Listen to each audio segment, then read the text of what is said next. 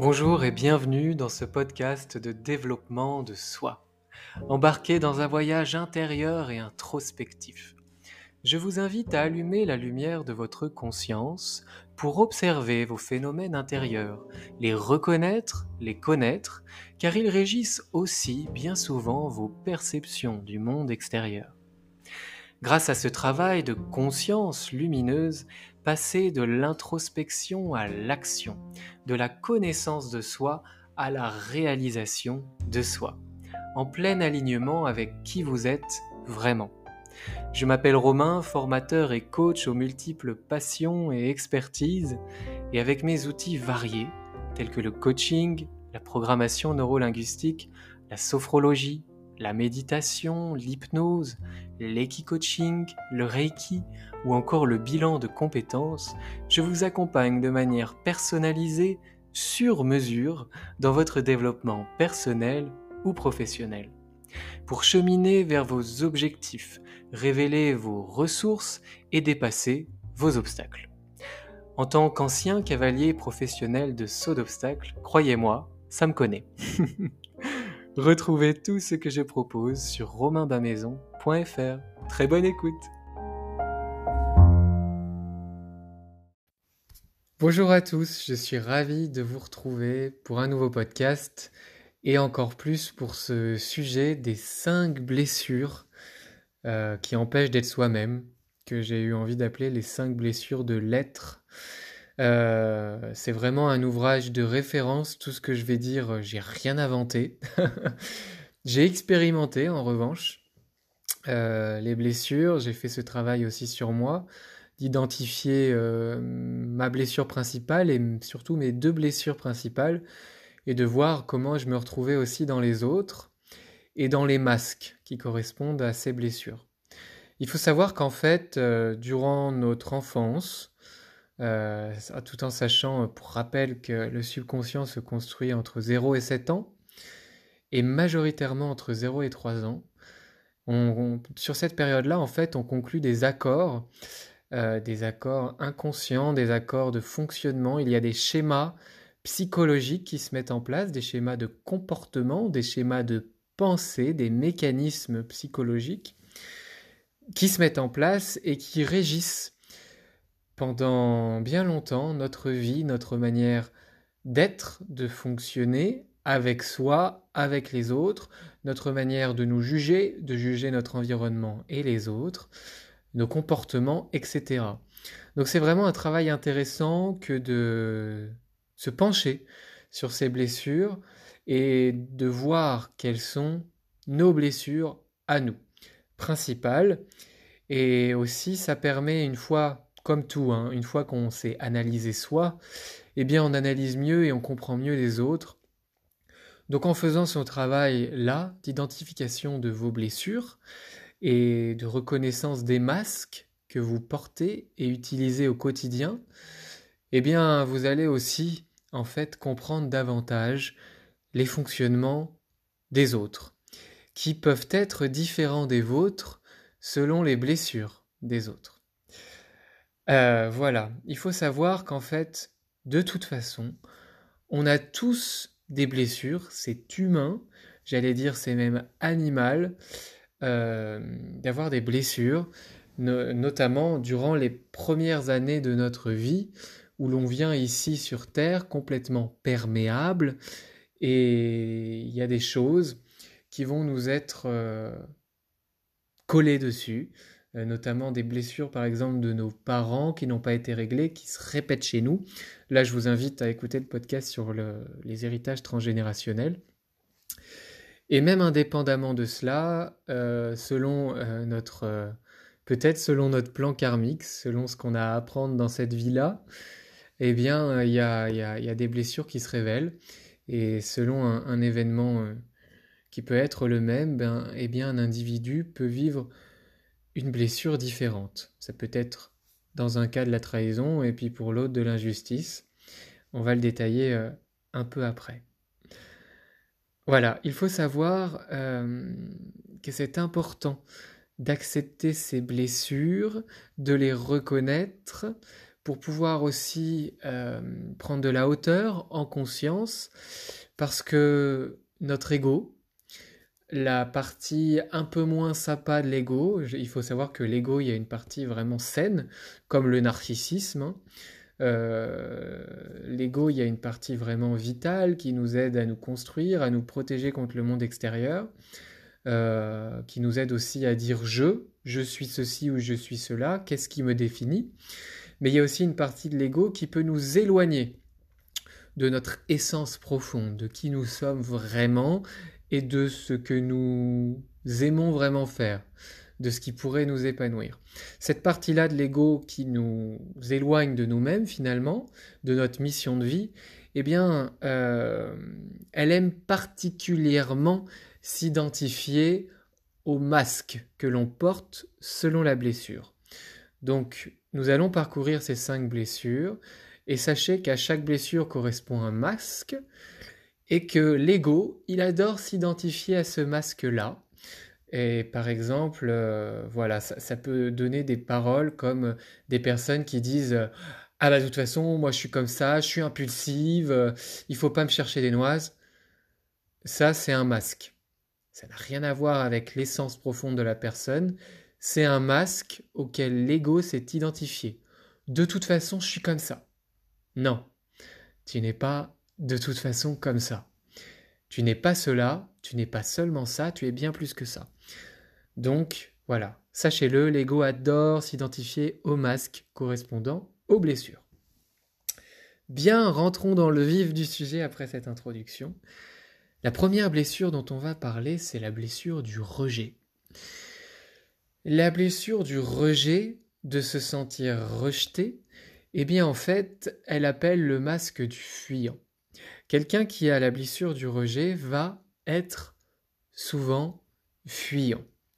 C'est vraiment euh, le fait de fuir les situations ou les personnes que l'on croit être la cause de rejet. Donc euh, si vous vous sentez particulièrement et souvent rejeté, vraiment le fait que en fait euh, on ne veut pas de vous et que du coup vous avez euh, cette tendance à fuir, à fuir les situations, à fuir les personnes par peur d'être rejeté et non pas d'être abandonné. L'abandon c'est je t'aime, je t'ai considéré, je te considère mais je ne te veux plus.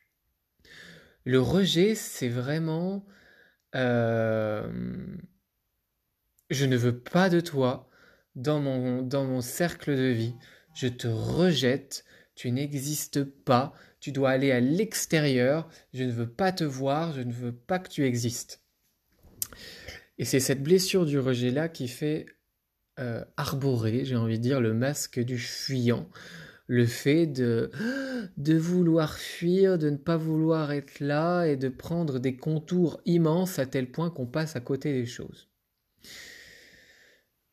La blessure du rejet, c'est aussi lié à la peur euh, de paniquer, à la peur de se sentir impuissant. Si vous avez la blessure du rejet, vous avez vraiment cette peur de ne pas pouvoir faire face à une situation de ne pas être en mesure d'avoir les nerfs face à une situation, de ne pas avoir les solutions.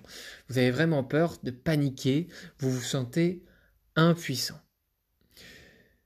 Vous avez aussi cette volonté, quand vous êtes rejeté et que vous avez le masque du fuyant, cette volonté d'être le plus invisible possible. Je crois que quand on a la blessure du rejet, on a on aimerait, on adorerait, si vous connaissez Harry Potter, avoir la cape d'invisibilité. De, de, ne pas être là, que personne nous voit, nous remarque. Euh, voilà, ce côté-là, ce côté de, de, fuir le regard, de ne pas vouloir être sous, le regard de, juste de la vie, de, l'existence physique, le fait de ne pas vouloir être là, c'est que vous avez certainement une blessure du rejet. Et du coup, vous avez tendance à fuir énormément. Vous, voulez être invisible et vous voulez en fait vous recroqueviller, vous retirer à l'intérieur de vous-même. Euh, il y a vraiment cette notion-là de se recroqueviller et euh, de, revenir dans son monde intérieur pour pas faire face à un monde extérieur, pour le fuir, fuir une nouvelle fois. Cette blessure du rejet, ce masque du fuyant, il peut aussi faire croire que tu n'es pas assez important pour prendre ta place, euh, que tu n'as pas le droit d'exister au même titre que les autres. En fait, cette blessure du rejet, elle est vraiment à l'origine d'une croyance limitante que l'on expérimente beaucoup, qu'on est beaucoup à expérimenter, cette croyance du fait de de ne pas être assez, assez intéressant, assez intelligent, assez fort, assez, euh, assez légitime, assez beau.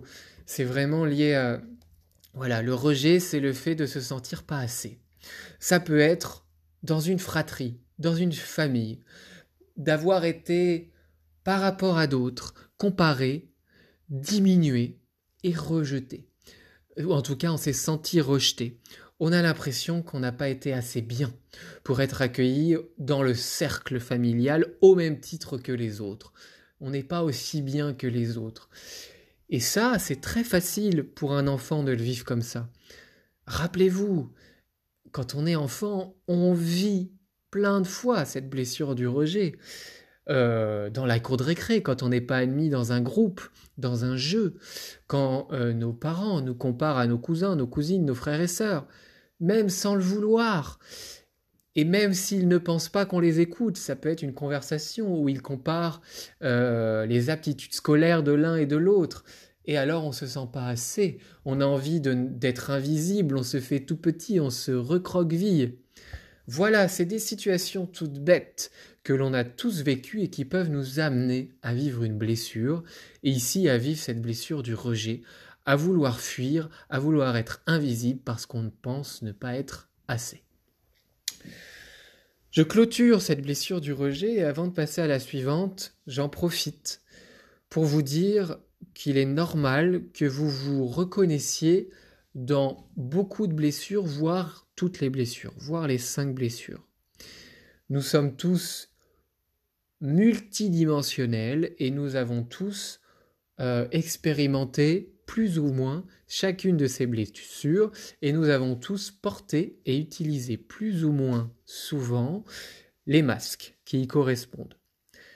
Mais il y a vraiment toujours une ou deux blessures qui vous j'allais dire qui vous définissent, non, qui ne vous définissent pas, mais que vous expérimentez davantage, que vous avez euh, vécu, par laquelle vous avez été marqué un peu plus que les autres. Et ce sont des blessures euh, qui, dans lesquelles vous allez vous reconnaître par rapport à vos comportements. Ce qui n'empêche pas que d'autres blessures, dans des situations particulières, aient été réveillées. Je pense notamment à euh, une relation amoureuse qui éveille une autre blessure qui était minoritaire, mais qui, exacerbée par la force des sentiments amoureux, euh, se réveille. Moi, par exemple, ma blessure principale, euh, là vraiment, je vais vous faire, je sais plus comment on dit, mais je vous spoil, voilà, je vous spoil en fait les autres blessures. Mais moi, j'ai la blessure d'injustice et d'humiliation. Et dans une relation passée, j'ai la blessure, eh bien, de la trahison qui remontait, où je suis vraiment tombé dans le masque du contrôlant. Bref, on le verra plus tard. Donc là, nous avons vu en un la blessure du rejet, pour laquelle on arbore le masque du fuyant. En deux, la blessure de l'abandon et le masque du dépendant. Alors ça, c'est une blessure hyper intéressante que nous sommes euh, nombreux, pour pas dire tout le monde, à avoir expérimenté ou à expérimenter en tant que blessure euh, principale. Donc on l'a vu, la blessure d'abandon, le fait d'avoir été abandonné, fait porter le masque du dépendant. Le fait de dépendre de quelqu'un même parfois de quelque chose. C'est vraiment le fait, euh, cette blessure, elle fait devenir un peu comme un petit enfant qui a besoin de l'attention et qui cherche constamment l'attention, l'approbation, euh, qui a envie d'exister à travers l'autre, qui a besoin du regard des autres, de leur approbation pour exister. Euh, ça, c'est des personnes qui vont avoir besoin vraiment de se mettre en avant, qui vont énormément souffrir. Je prends un exemple type, même si c'est quelque chose dans notre monde moderne qui peut nous faire souffrir tous. Le fait de ne pas avoir assez de likes sur une photo qu'on poste, par exemple, sur un réseau social. Ou pas assez avoir de, pas, pas avoir assez de messages en retour d'une photo. Les personnes qui souffrent de la blessure de l'abandon ça, ça va les faire, souffrir à mort. C'est-à-dire que si elles postent une photo, elles vont avoir envie vraiment d'être reconnues, que les autres aiment, répondent, et elles vont chercher parfois, et même souvent, à se moduler pour correspondre aux attentes des autres, afin d'être sûr d'être validées. Petite parenthèse, sachez que le meilleur moyen que les autres nous aiment vraiment et nous considèrent, c'est que nous soyons nous-mêmes et que nous affirmions pleinement nos convictions, nos idéaux, ce que nous sommes. Avant d'en arriver là, euh, il est possible que nous passions par cette blessure de l'abandon et il est possible que ça soit une de vos principales blessures. Ça, c'est vraiment une blessure euh, j'ai envie de dire, si on fait des statistiques, euh, voilà, c'est une blessure prédominante en tant que blessure primordiale. Euh, et donc, c'est vraiment le fait du masque du dépendant d'aller chercher à l'extérieur, chez l'autre, ce que on ne se donne pas à soi. C'est un vide à l'intérieur que l'on comble par le regard de l'autre. Cette blessure de l'abandon, elle peut faire faire des pirouettes. Des pirouettes pour éviter que l'on soit laissé, lésé, ou pour avoir plus d'attention. Donc là, ça rejoint le point que j'ai énuméré juste avant, c'est vraiment le fait que lorsqu'on souffre de la blessure de l'abandon et qu'on est dépendant, eh bien on va euh, peut-être devenir parfois un papier calque, en fait. On va se calquer sur les attentes de l'autre. Et on va même pas se calquer vraiment sur les attentes de l'autre, on va se calquer sur ce qu'on pense que l'autre attend. Donc là, il y a des biais de projection, il y a des interprétations, et ça c'est encore plus dangereux. Et ça biaise parfois les relations, on perd en authenticité. Et en fait, parfois, une personne qui a la blessure de l'abandon, qui est dépendante, va penser que on l'abandonne, va se sentir abandonné pour ce qu'elle est, alors qu'en fait, peut-être que la personne ou la situation va la laisser, justement parce qu'elle n'est pas pleinement elle-même. Mais la, personne va se sentir abandonnée pour ce qu'elle est, alors qu'en fait non. La, la personne prend des distances avec le dépendant parce que le dépendant n'est pas lui-même et parce qu'il y a des biais d'interprétation. Donc c'est vraiment intéressant aussi de voir ce biais-là, de voir que parfois une personne ou une situation qui aurait pu être épanouissante et nous convenir, on ne la vit pas pleinement parce qu'on n'est pas authentique à cause de cette blessure d'abandon qui nous fait arborer un masque de dépendant. Je mets un petit astérix ici, vous n'avez pas à culpabiliser.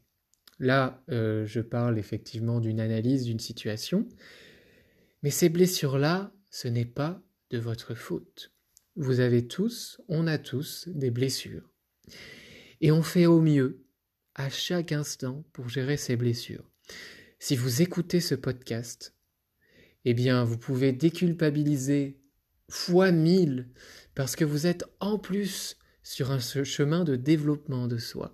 Vous êtes sur un chemin de conscientisation et vous allez vous libérer de ces blessures. Vous allez peut-être toujours utiliser ces masques, mais sans vous y identifier. Donc voilà, là on parle des choses, des schémas comportementaux, mais vous n'êtes pas coupable. Ne culpabilisez pas.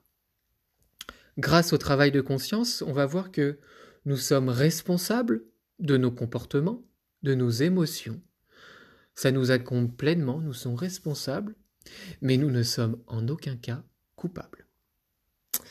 Voilà. La blessure de l'abandon, continuons, ça peut même convaincre d'aller jusqu'à, et inconsciemment, hein, d'aller jusqu'à se rendre malade, ou à aller dans une position de victime pour euh, différents problèmes, et euh, tout ça pour obtenir le support ou le soutien espéré.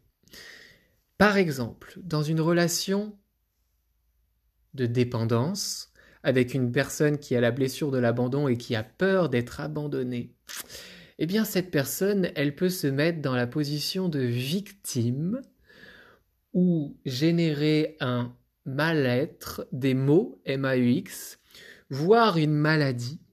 Et ça, c'est vraiment des, des, choses inconscientes. La maladie, c'est un mal à dire. Et la blessure de l'abandon peut amener inconsciemment une personne dans cette position de victime pour attirer l'intention, l'attention de l'autre, plus, plus exactement, l'attention. C'est aussi le besoin, lorsqu'on a la blessure de l'abandon, de demander l'avis des autres, euh, de se montrer comme incapable de faire face à la situation soi-même, d'avoir absolument besoin d'aide. La blessure de l'abandon, qui fait arborer ce masque de dépendant, fait que vous allez peut-être demander constamment de l'aide, constamment l'avis des autres, et que vous ne pouvez pas, ou vous, pensez ne pas pouvoir passer à l'action sans l'avis des autres, sans leur aide. Alors qu'il n'est pas rare qu'une fois que vous avez eu les conseils et l'aide des autres, que vous n'écoutiez pas du tout et que vous fassiez comme vous l'aviez prévu, sans tenir compte des conseils des autres. Quand ça se passe comme ça, c'est vraiment le masque du dépendant, la blessure de l'abandon. Vous saviez ce que vous vouliez faire, vous saviez comment le faire, mais comme vous avez besoin d'exister à travers l'autre, vous demandez son avis quand même. Inutile de préciser que le masque de l'abandon, euh, la blessure de l'abandon et le masque du dépendant peuvent t'amener à des dépendances émotionnelles, à des relations de dépendance, notamment dans la relation amoureuse. Celui qui a peur de l'abandon, qui a la blessure de l'abandon, va tomber dans la dépendance affective, bien souvent. Euh, ses humeurs vont dépendre de l'autre, sa manière d'agir va dépendre de l'autre il va être en fait comme un papier calque, il va chercher à correspondre aux attentes de l'autre, il va de moins en moins, le dépendant, passer à l'action par lui-même dans une relation, parce qu'il va toujours avoir envie que l'autre soit avec lui, ou bien il va avoir envie de demander toujours l'approbation, de demander à l'autre, ou bien de le prévenir avant de faire quoi que ce soit. Ça, ça peut être sain, ça peut être simplement de la communication, mais quand c'est nécessaire, c'est de la dépendance. En fait, le dépendant, il pense euh, qu'il peut arriver à rien tout seul. Qu'il il pense qu'il a besoin constamment de soutien. Et c'est pourquoi il cherche constamment à attirer l'attention. Et c'est pourquoi il va tomber euh, dans cette position de victime. Euh, je pense là à quelqu'un que je connais bien, qui répète des schémas conflictuels, qui est dans, dans ses relations amoureuses et amicales, dans la dépendance, c'est tout ou rien. C'est-à-dire que soit il est dépendant, c'est des relations fusionnelles, cette personne, soit il est une victime et il va vraiment se placer dans la position de victime, il ne va pas réfléchir à savoir pourquoi cette situation a été amenée, qu'est-ce, que lui a, mis comme eau au moulin pour, euh, euh, bah euh, voilà, faire tourner ce moulin, amener des situations conflictuelles. Il va vraiment être dans la position de victime, à parler que des défauts de l'autre, que ce qui fait que l'autre a généré cette situation ou alors de la fusion. Il y a vraiment ce côté ambivalent quand on est dans une forte blessure d'abandon et qu'on arbore le masque du dépendant. On est une victime, dans des situations conflictuelles, c'est la faute de l'autre. Et en revanche, quand tout se passe bien, c'est fusionnel, on est dépendant et on supporte mal l'absence de l'autre. Voilà pour cette blessure de l'abandon, dans laquelle on est souvent beaucoup à, se reconnaître. Troisième blessure, c'est la blessure de l'humiliation et le masque du masochiste. Euh, quand je vous dis ça, j'ai des, frissons dans le dos parce que moi, c'est une de mes blessures principales euh, entre injustice et humiliation. Et donc, je suis pleinement dans l'humiliation et je suis avec le masque du masochiste. Une personne qui a été humiliée, donc euh, comme je vous l'ai dit, hein, ça remonte bien souvent, pour ne, pas dire, toujours à l'enfance, c'est d'avoir été là aussi comparé vous voyez, je vous parlais de comparaison dans la blessure du rejet, avec un sentiment de rejet. Et là, encore une fois, on peut vivre la même chose, mais le, ressentir différemment. On peut être comparé et vivre l'humiliation.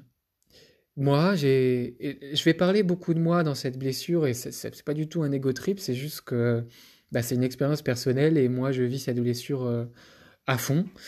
Euh, la blessure de l'humiliation, c'est vraiment euh, on a été comparé, on a été diminué par rapport aux autres. C'est une pédagogie de l'échec.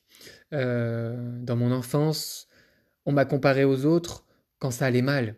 On m'a toujours dit, quand j'avais des, mauvaises notes ou quand j'avais des résultats sportifs un peu moins bien, on me comparait aux autres. Oui, mais regarde, lui, il arrive à ça et pas toi. Mais regarde, lui, il sait faire ça, pas toi. C'est humiliant. Ou alors, et je vais citer une situation très particulière, quand j'étais au collège, j'étais très mauvais en anglais. J'avais pas envie, j'y arrivais pas, euh, les profs me donnaient pas envie d'apprendre. C'est-à-dire que on faisait des compétitions avec un camarade à moi pour avoir la note la plus basse possible, mais le zéro était, était éliminatoire. Bref, vous voyez le délire. Et en fait, un jour, c'est vrai que bah, euh, c'était la seule matière qui pêchait. J'étais plutôt euh, élève moyen ou bon élève dans d'autres matières, notamment dans les matières scientifiques, ça allait très bien. Et l'anglais, vraiment cata. Et en fait, un jour, ma prof d'anglais, elle sort avec moi du collège pour aller voir ma mère. Dans la voiture. Parce que, bah oui, elle était choquée euh, au premier conseil de classe, en troisième, de voir que j'avais une moyenne, je sais pas, je devais avoir 3 en anglais et que le reste des matières, ça allait.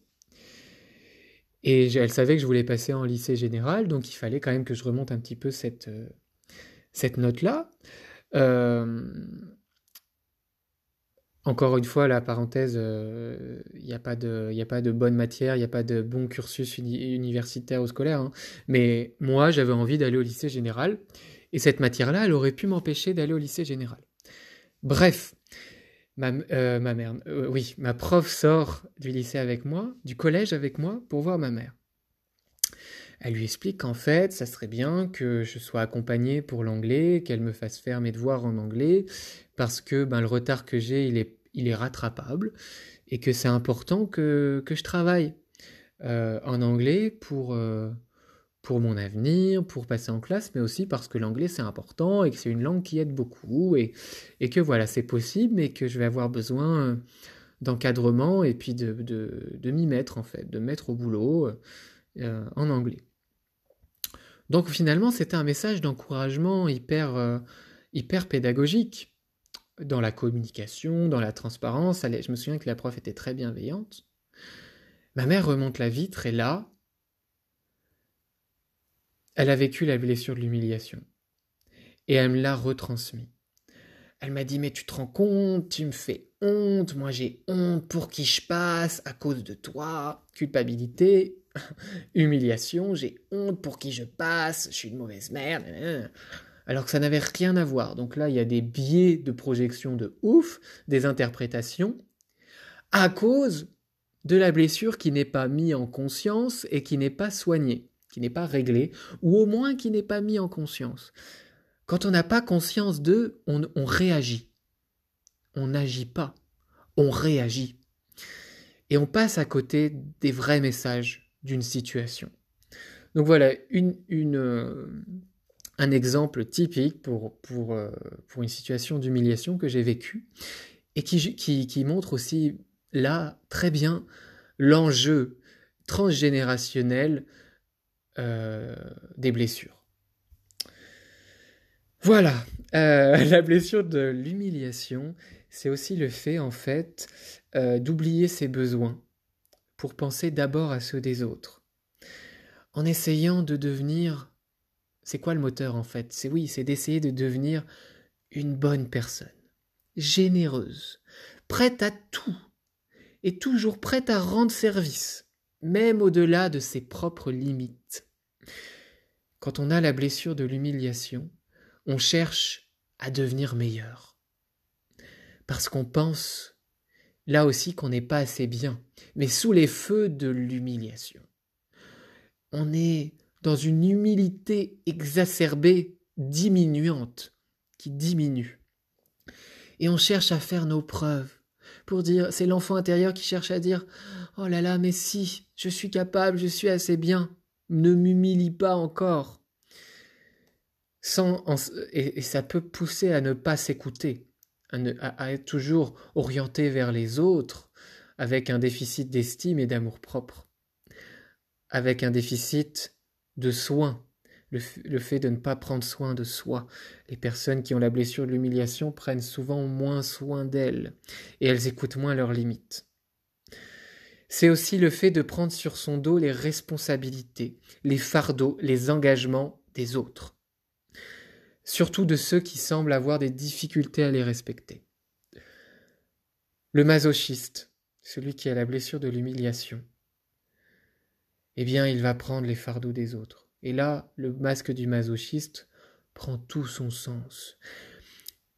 Le masochiste va souffrir à la place des autres.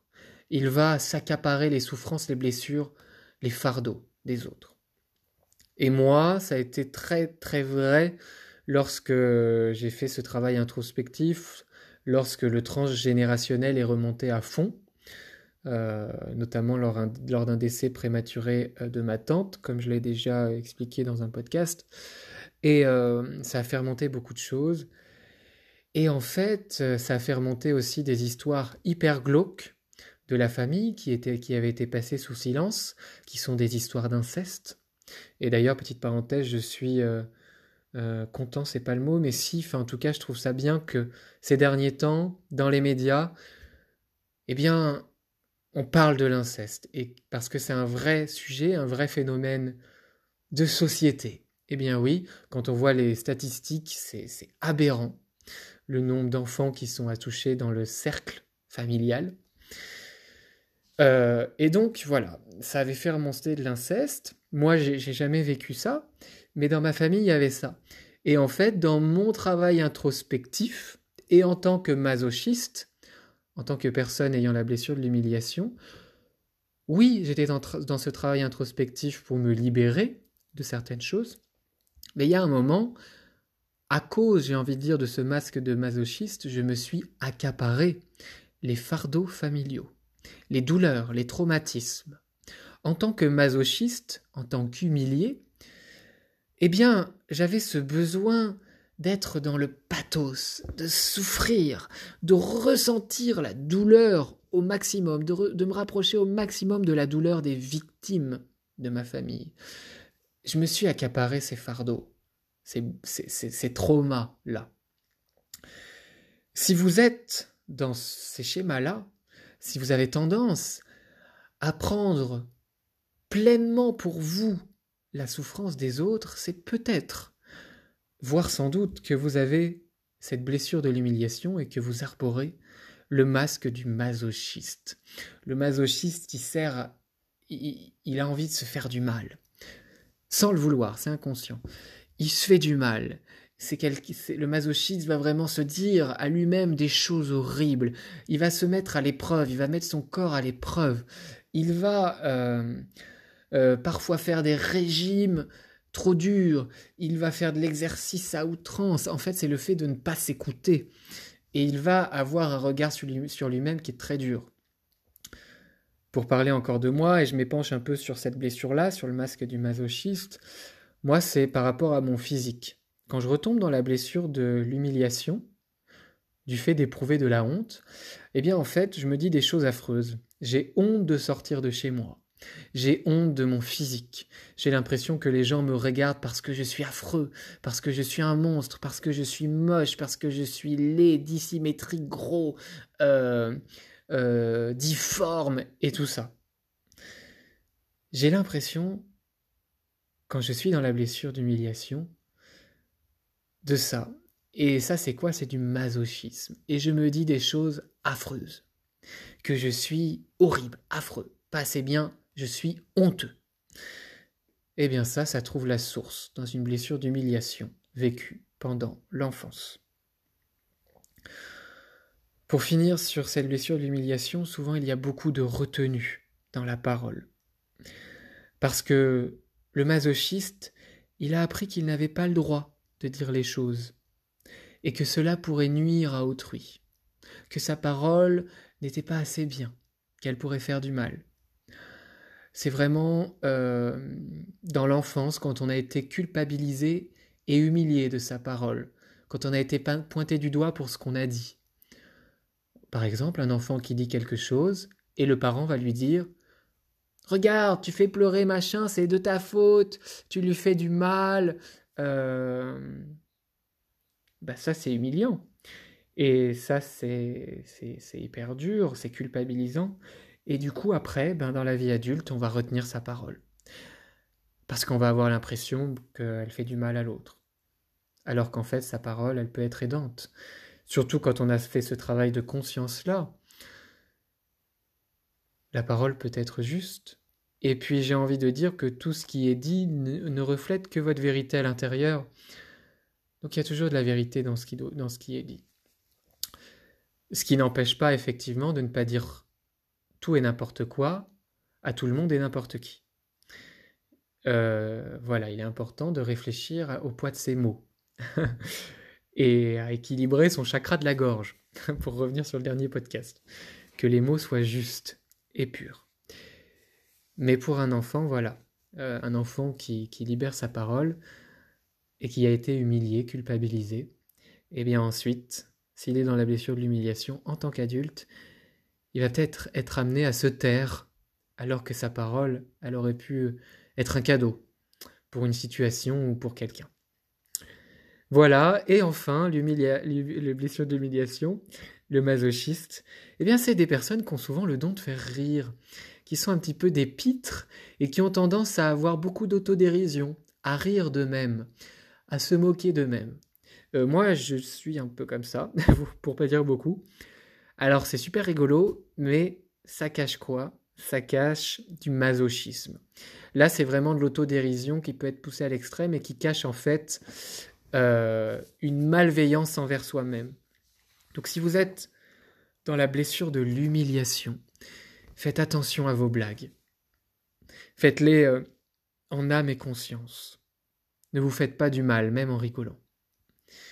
Bien, on a vu trois blessures le rejet et le masque du fuyant, l'abandon et le masque du dépendant, l'humiliation et le masque du masochiste. Il nous reste deux blessures, et la quatrième, c'est la blessure de la trahison et le masque du contrôlant. Alors, il n'est pas rare que la personne qui a la blessure de l'abandon et qui soit dépendante soit aussi dans la blessure de la trahison et soit contrôlante. Mais ces deux blessures sont vraiment deux blessures distinctes, avec des schémas comportementaux distincts, mais qui peuvent être joints parfois chez une même personne, dans une situation ou dans une relation. Lorsqu'on a vécu la blessure de la trahison, on devient méfiant. C'est les personnes méfiantes, sceptiques, sur leur garde, et qui sont du coup autoritaires et intolérantes à cause de ces attentes. Elles sont sceptiques sur leur garde méfiante et elles ont peur d'être trahies. Que leur confiance soit trahie. Et du coup, elles vont essayer de contrôler au maximum les personnes et l'environnement.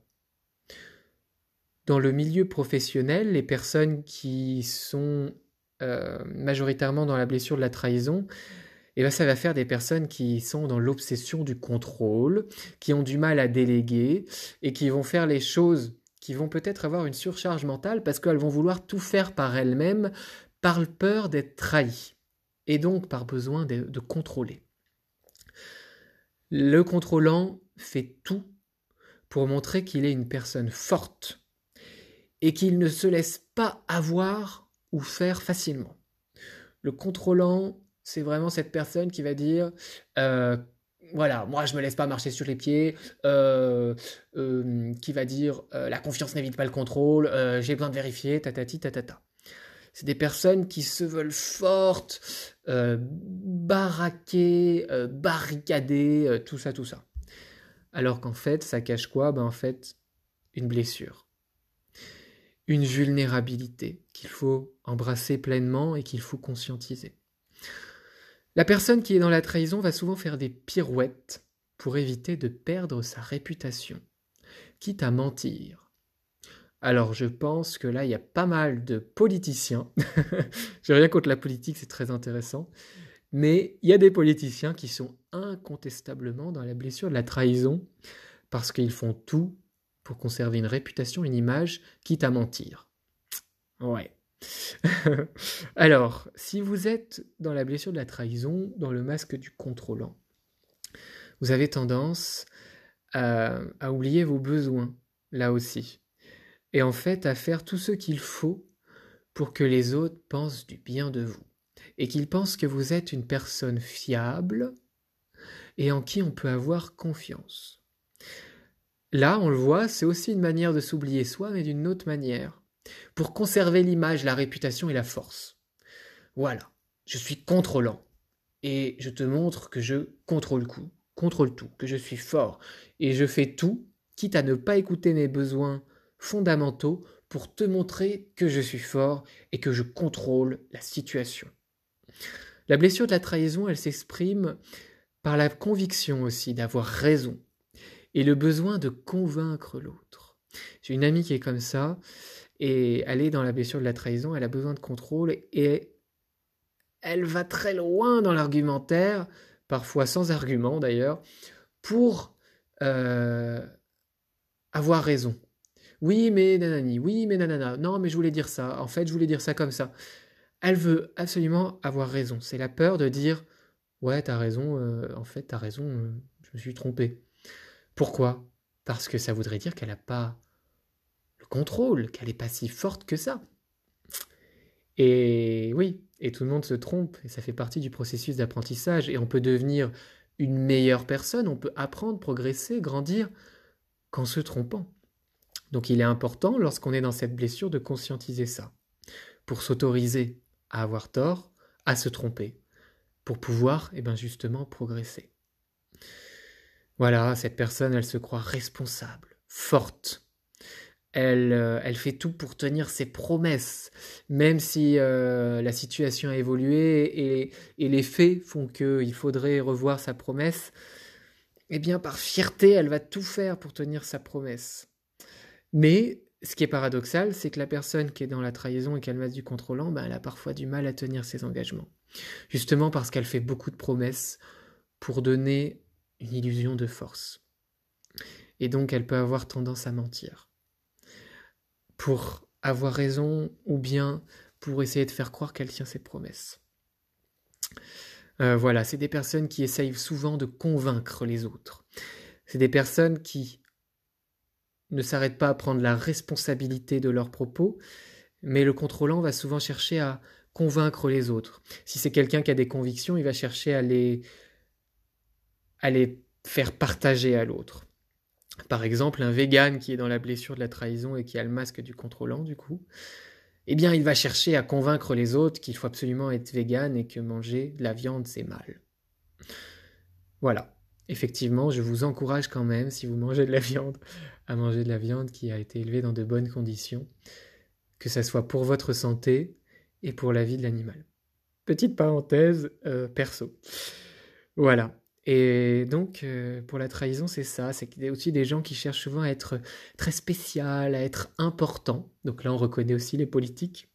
Ils cherchent les honneurs, les titres, et ont besoin de prendre de la place dans le groupe. c'est euh, pas forcément du leadership, ça, attention, c'est pas forcément des leaders. Les contrôlants, ça peut être parfois euh, lorsque la blessure est exacerbée et qu'elle n'est pas mise en conscience, ça peut être des tyrans. Pour rappel, un leader, il révèle les autres au service d'un but commun. Un tyran, il, euh, diminue les autres et il inhibe leur talent. Donc voilà, petite parenthèse, euh, si vous avez des personnes autour de vous qui sont des contrôlants tyranniques, ce ne sont pas forcément des leaders bien qu'ils pourraient l'être s'ils travaillaient sur leurs blessures. Anyway, voilà. Dernière blessure, euh, cinquième blessure, c'est la blessure de l'injustice et le masque du rigide. Donc là, je vais dire aussi euh, beaucoup euh, moi, je et patati et patata, mais en fait, c'est parce que voilà, c'est aussi ma blessure principale avec l'humiliation et l'injustice est même sur le haut du podium je souffre énormément de la blessure de l'injustice et je porte beaucoup le masque du rigide et mon entourage en est incroyablement témoin. Même si je m'améliore, j'essaie de m'adoucir.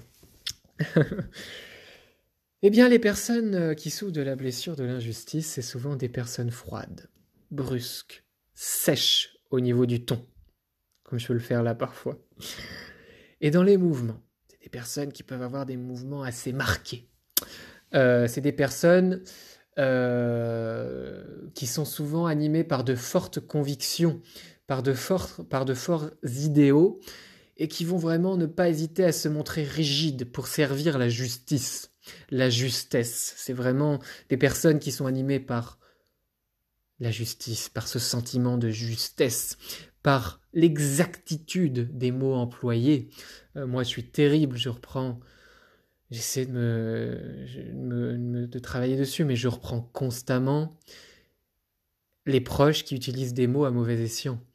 Euh, j'accorde une importance mais primordiale à la justesse des mots et je supporte pas. C'est-à-dire que ma blessure d'injustice est si grande que je ne supporte pas, même dans une conversation courante, même si l'on parle de papier toilette ou j'exagère, mais même si l'on parle de cuisine ou je sais pas quoi, je ne supporte pas que les mots et vous voyez, ça m'énerve. Donc là, on voit que j'ai un réservoir de colère et une blessure de l'injustice très vivace. Ça me rend donc rigide, masque de la rigidité, parce que je ne supporte pas qu'on utilise des mots qui ne soient pas adaptés. Voilà. Et c'est aussi des personnes souvent, euh, ces personnes-là, comme moi, qui, souffrent de la, blessure de l'injustice, qui sommes dans le masque du rigide, eh bien, c'est des corps souvent rigides. Moi, je fais du yoga, mais, euh, mais waouh, je suis je suis vraiment rigide, je euh, j'étais comme un bout de bois, quoi. J'ai mis longtemps à toucher euh, par terre sans plier les genoux. Voilà, la ça c'est vraiment l'approche holistique en fait de la santé, c'est que notre corps est le miroir de notre esprit et vice versa. C'est-à-dire que le bien qu'on fait à notre esprit, à notre corps, se voit dans notre esprit. Nous sommes un tout. Et nos blessures psychiques, eh bien, elles se voient dans le corps. Les yeux sont le miroir de l'âme et le corps est le miroir du psychique. Et quand je disais une maladie, c'est un mal à dire, ça le prouve bien. Donc le corps peut devenir rigide. C'est des personnes qui sont perfectionnistes, impatientes, critiques, intolérantes face à elles-mêmes et donc face aux autres. Il faut savoir que quand on s'impose euh, cette euh, rigueur tyrannique, parce que la rigueur c'est bien, mais ça peut être là pour euh, les personnes qui souffrent de cette blessure d'injustice, de la rigueur tyrannique. Il faut savoir qu'on a tendance à la, eh bien, à l'appliquer à notre relation à l'autre et à être très critique, très perfectionniste, très exigeant, parce qu'on l'est avec nous-mêmes. Et c'est comme tout, toutes les émotions sont des patates chaudes qu'on ne garde pas en main. Et on le, transmet aux autres. Si on a un réservoir en nous de poison émotionnel, eh bien on va le déverser sur les autres. Des personnes aigries, en colère, qui pètent des câbles pour rien, qui insultent facilement et qui disent des paroles méchantes, c'est parce qu'elles ont de la méchanceté en elles, parce qu'elles sont d'abord méchantes envers elles-mêmes. Donc ayez conscience lorsque vous observez une personne qui vous a l'air noire ou méchante, eh bien dites-vous qu'elle est en grande souffrance. Ça ne veut pas dire euh, permettre, mettez des barrières, protégez-vous, mais ayez conscience que cette personne souffre énormément. Donc un réservoir de colère. Euh, je vous parlais tout à l'heure, juste avant, de ma colère, quand ça m'énervait de, parler des, gens qui n'utilisent pas les mots à bon escient. Voilà. Quand on, a le masque quand on arbore le masque du rigide, qu'on est blessé par l'injustice, eh bien on a souvent un grand réservoir de colère en nous. Le rigide se rend compte parfois, ou il croit parfois se rendre compte, que l'on l'apprécie en fait plus pour ce qu'il fait que pour ce qu'il est.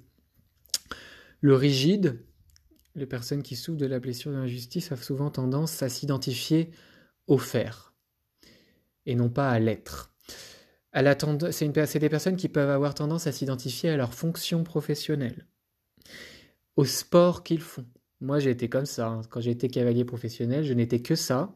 Et quand j'ai commencé le management, je n'étais qu'un manager et je n'étais qu'un étudiant en management euh, dans une des meilleures écoles, patati patata. Hein, là, pour servir l'ego et tout ça. Rigidité. À fond. Donc voilà, on peut avoir tendance à s'identifier au faire et aux fonctions, à ce que l'on fait plutôt à ce que l'on est. Et du coup, on peut avoir tendance effectivement à penser que les autres nous apprécient pour ce que l'on fait. Donc ce qui peut donner des résistances au changement, une peur d'entreprendre ou une procrastination. Alors que dites-vous bien que les, les autres vous aiment pour ce que vous êtes, pour ce que vous transmettez par votre aura, votre amour, votre âme, bref, pas ce que vous faites. Ce que vous faites peut participer à vous nourrir, à vous nourrir en tant qu'être, mais ça ne vous définit pas dans la totalité. Souvent, le rigide, je rigole parce que c'est carrément ça, il est souvent, il est souvent persuadé d'avoir raison euh, face à l'autorité. Et même s'il craint cette autorité, s'il pense défendre la justesse et la justice, eh bien le rigide va monter au créneau. Et il se justifiera jusqu'à ce qu'on lui donne raison.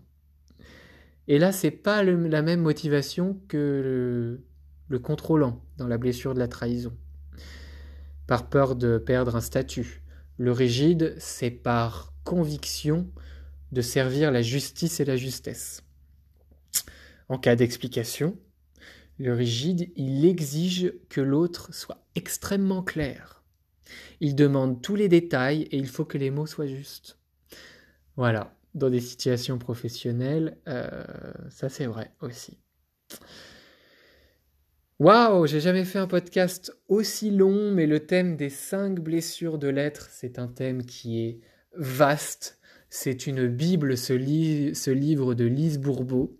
Je vous invite absolument à le lire.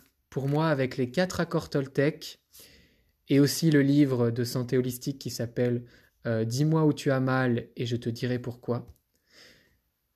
Pour moi, ce sont les trois livres. Quatre accords Toltec, les cinq blessures et Dis-moi où tu as mal, je te dirai pourquoi. Ce sont mes trois livres qui ne quitteront jamais ma bibliothèque. Ou qui quittent parfois parce qu'en fait je prête un livre et puis on me le rend jamais, je sais plus à qui je l'ai prêté. Donc par exemple les quatre accords Toltec, je les ai achetés trois fois et les cinq blessures deux fois. Bref, ça a profité à des gens, c'est cool. Voilà euh, pour ce podcast. J'ai quand même envie de finir sur quelques mots orientés healing, guérison. Il faut savoir que ces masques, vous pouvez vous en servir. Ils sont aussi là pour vous protéger, pour pouvoir vous adapter de temps en temps à certaines situations ou à certains interlocuteurs. En revanche, ces masques, ils ne doivent pas être utilisés euh, uniquement euh, ils ne doivent pas être utilisés à outrance, à 100%, et surtout, ils ne vous définissent pas. Ayez bien conscience de vos blessures, ne culpabilisez pas, vous êtes responsable de, vos émotions et de vos comportements. C'est un long chemin de pouvoir euh, contrôler, mais au bon sens du terme, ses comportements et communiquer avec ses émotions, euh, pour ne pas s'y identifier notamment. Donc vous n'êtes pas coupable, mais vous êtes effectivement responsable. Vous n'êtes pas vos comportements, vous n'êtes pas vos masques, vous êtes bien plus que cela.